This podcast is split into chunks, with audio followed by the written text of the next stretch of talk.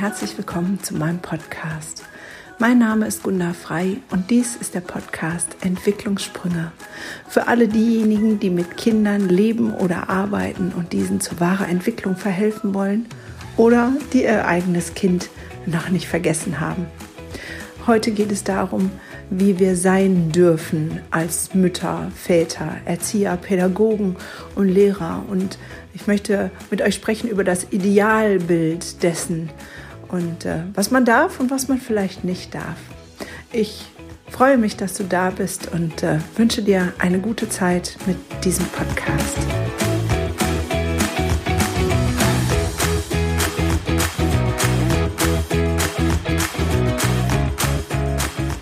Schön, dass du wieder dabei bist. Ich freue mich wirklich sehr darüber. Das Idealbild. Man sollte, Frau sollte, so und so sein, dieses oder jenes tun und dieses oder jenes lassen. Warum ist dieses Thema überhaupt wichtig, wenn wir eigentlich darüber sprechen, Kinder in Entwicklung zu verhelfen? Naja, da fängt das ganze Drama ja an. Ich weiß, jede frisch gebackene Mutter, ich selber war es damals auch, ist erstmal unsicher. Und dann fängt man an, vielleicht zu fragen, was man wie macht, was Frau wie macht, was richtig und was wichtig ist. Und man fragt fünf Leute und hat zehn Meinungen. Und schon ist man wieder mehr verunsichert, als dass es Sicherheit gibt. Es gibt tausende Millionen von Erziehungsratgebern und ich glaube, dass darin all das nicht greift, was wirklich notwendig ist, weil wir bräuchten so viele Erziehungsratgeber, wie es Kinder gibt, weil jedes Kind ist besonders und einzigartig. Und wie jedes Kind besonders und einzigartig ist, so ist es auch jeder Erwachsene. Und das wird sich in der Erziehung und im Umgang mit unserem Umfeld und auch in den pädagogischen Arbeiten widerspiegeln. Und meiner Meinung nach ist es völlig in Ordnung so. Ich will dir ein Beispiel geben. Ich habe zwei Schwestern und eine davon hat sechs Kinder mit einem Mann gezeugt und großgezogen, am Ende großenteils sogar alleinerziehend. Und meine Schwester ist so ganz anders als ich. Sie ist voller Mutterliebe, hätte ich jetzt beinahe gesagt. In einem bestimmten Sinne, nicht, dass ich keine Mutterliebe habe, die habe ich natürlich auch. Aber sie ist sehr aufopfernd. Sie gibt alles für ihre Kinder und sie fühlt sich am wohlsten, wenn sie die ganze Zeit mit ihren Kindern zusammen ist. Sie hat jedes Kind sehr lange gestillt und ähm, hat sich ja immer über die Maßen für alle Kinder ähm, engagiert und ähm, hat sich selber ganz, ganz weit hinten angestellt. Und das Schöne daran, das ist nichts, wo man jetzt sagt, ah, die hat sich selbst aufgegeben. Nein, es ist ihr Sein. Das ist sozusagen eine Form von Muttersein. Und dann gibt es eine andere Form von Muttersein, das bin eher ich.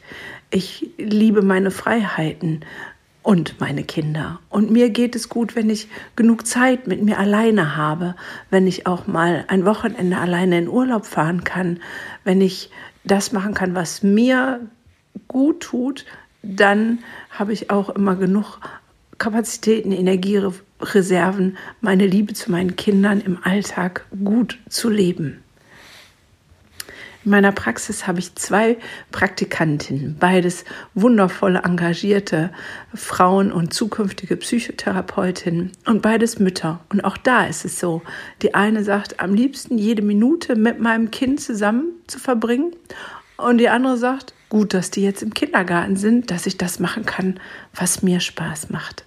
Und ich glaube, das Wichtigste darin ist zu sagen, es ist okay. Es ist in Ordnung.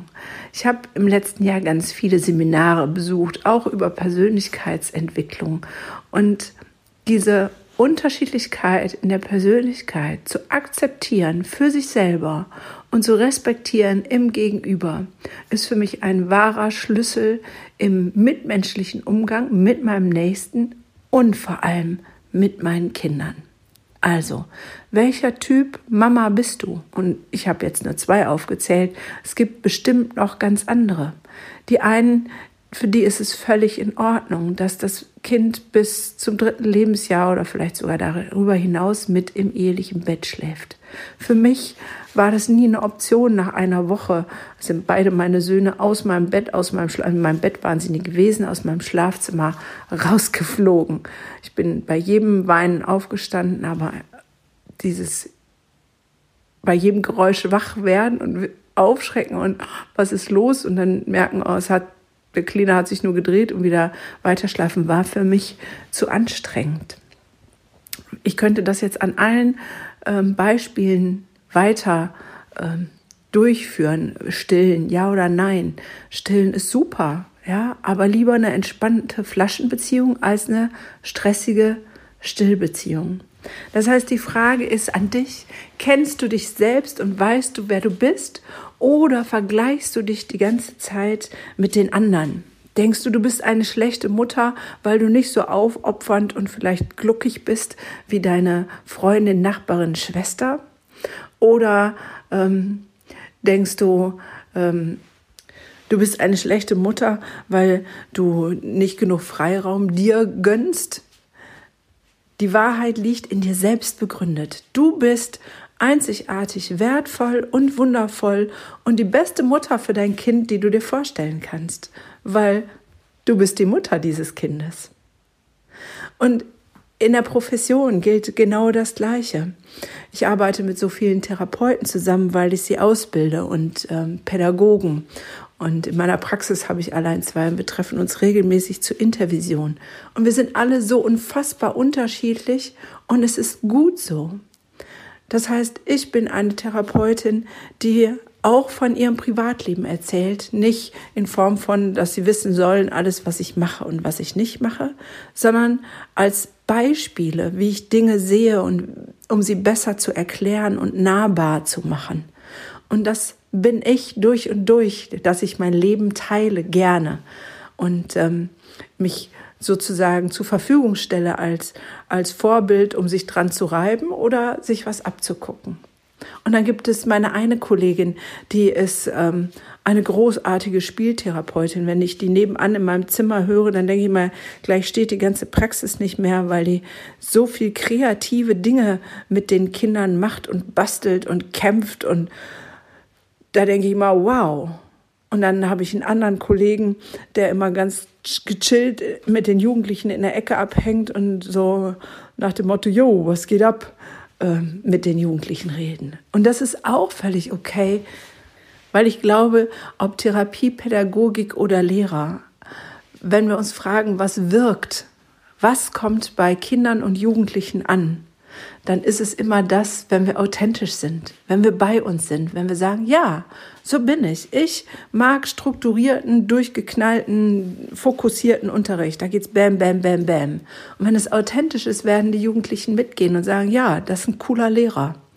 Und wenn du ähm, auf spielerische Freiheit stehst und das dein Leben ist, dein Innerstes widerspiegelt, dann gestalte deinen Unterricht spielerisch frei und die Jugendlichen werden dich lieben und akzeptieren, so wie du bist. Das ist meine tiefste Erfahrung und auch tiefste Überzeugung.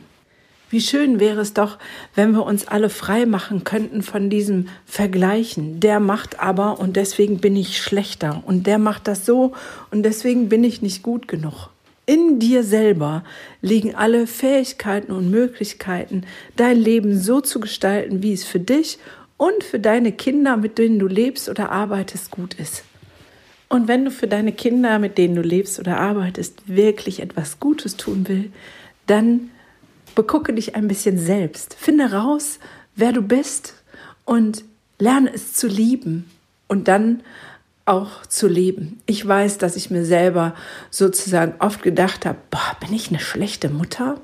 Ich weiß, mein Sohn, der war gerade mal eins, anderthalb und ich hatte das dringende Bedürfnis damals mit dem Vater des Sohnes ein Wochenende ohne Kind zu verbringen. Und wir haben ähm, sozusagen unseren Sohn abgegeben für ein Wochenende. Und dann sind wir losgefahren und am Anfang war es ganz komisch. Man hat sich im Auto immer umgedreht und denkt, ah, da ist ja gar kein Kindersitz, da ist ja gar kein Kind. Ähm, Aber je weiter der Tag war, umso mehr rückte das in Vergessenheit. Und am Sonntag habe ich dann so gut wie gar nicht mehr über meinen Sohn nachgedacht, ob es ihm gut geht und was er wohl macht und ob er bei meiner Freundin gut aufgehoben ist, sondern ich habe einfach den Tag genossen. Und als wir dann wieder zurückgefahren sind, habe ich gedacht, boah, du musst schon eine schlechte Mutter sein, wenn du deinen Sohn vergisst über ein Wochenende und überhaupt gar nicht mehr über ihn nachdenkst und darüber denkst, wie es ihm geht und was er vielleicht macht. Und es ist bis heute so, dass äh, wenn ich weg bin, ich meine Kinder gut aufgehoben weiß und nicht mehr viel über sie nachdenke. Ähm, selbst am Wochenende, am letzten war ich in Berlin auf einem Kongress und mein Sohn rief mich an, dass er ähm, früher aus der Schule gekommen ist. Es ging, ihm ging es nicht gut. An dem gleichen Tag habe ich noch angerufen und nochmal nachgefragt, wie es ihm geht. Und am nächsten Tag habe ich ganz abends erst wieder dran gedacht. Es ist mir einfach durchgerutscht. Früher hätte das die Schlussfolgerung gehabt, dass ich gedacht habe, Mann, musst du eine miese Mutter sein, dass dir einfach so dein Kind durchrutscht und du dann nicht jede drei Stunden anrufst und fragst, wie geht's dir, ist alles gut, besser, kann ich jemanden vorbeischicken, soll dein großer Bruder dir noch irgendwas besorgen. Heute bin ich glücklicherweise frei von diesem schlechten Gefühl und schlechten Gewissen, zu sagen, deswegen bin ich eine schlechte Mutter. Nein, ganz im Gegenteil. Meine Kinder kennen mich ganz genau. Und wenn ich nicht an sie denke, heißt das nicht, dass ich nicht an sie denke. Ich weiß nicht, ob du verstehst, was ich meine. Ähm, ich bin mir einfach ihrer total sicher in Vertrauen, dass das, was da ist, gut ist und dass, wenn irgendwas dramatisch wäre, würden sie sich melden. Das haben wir alles so abgesprochen.